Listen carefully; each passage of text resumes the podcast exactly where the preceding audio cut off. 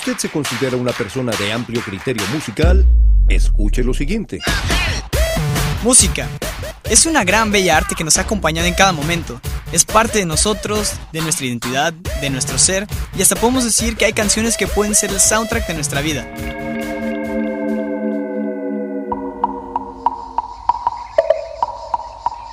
La música es igual de antigua que el hombre, y nace desde el lenguaje oral. Por lo tanto, desde que el ser comienza a comunicarse oralmente, empieza también a experimentar con los sonidos hasta crear ritmos que dan movimiento y sentido al sonido. Estos ritmos llevaron a evolucionar los sonidos que en la antigüedad nos dieron nuevos conocimientos. Se piensa que ha sido una de las más exquisitas en donde se utilizaba simplemente la voz como instrumentos para recrear actos fúnebres por medio de danzas.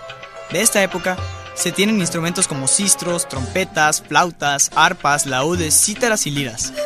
Los romanos no se quedaron atrás y comenzaron también a hacer uso de la música, lo que complementaban con cantos, instrumentos y danzas, además de himnos religiosos para profesar a sus dioses.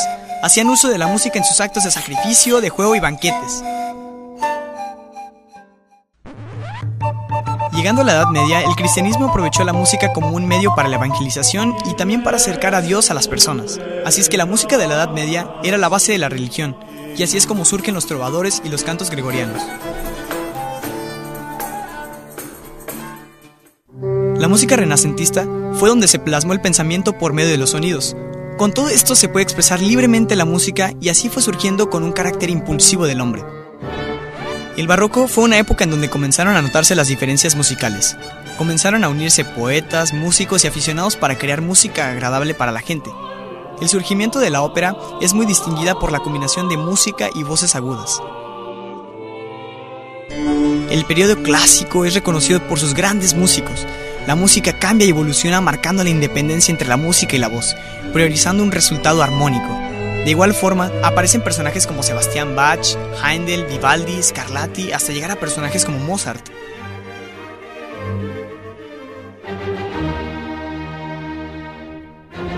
Beethoven es quien inaugura el romanticismo, un periodo que sus bases y fuentes de inspiración eran los nuevos pensamientos de la sociedad.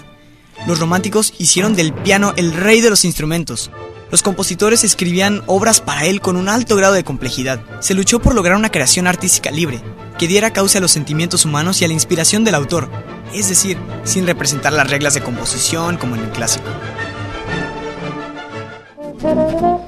El siglo XX provocó nuevas tendencias musicales. Dichas tendencias se inclinaban a no seguir las reglas, a crear diversas atonalidades, el jazz es el primer género que se originó en Estados Unidos mediante la confrontación de los negros con la música europea, exportando grandes músicos como Louis Armstrong. De la mano con el jazz llegó el blues, con grandes músicos como Louis Jordan, B.B. Kings y Muddy Water, géneros que revolucionaron la forma de componer e integrar instrumentos que dieron surgimiento al rock, claramente, con la llegada de talento como Barry, Lee y Elvis.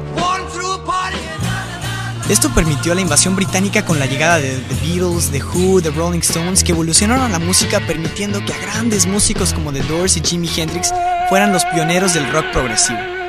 Sin duda, el siglo XX fue la época dorada de la música permitiendo la libertad de crear nuevas formas de expresión, que en la actualidad podemos disfrutar. No en vano tenemos una gama intensa de géneros como pop, rock, rock and roll, hard rock, punk, jazz, blues, indie, power pop, bachatas, mariachis, salsa, rancheras, danzas, minimal y más.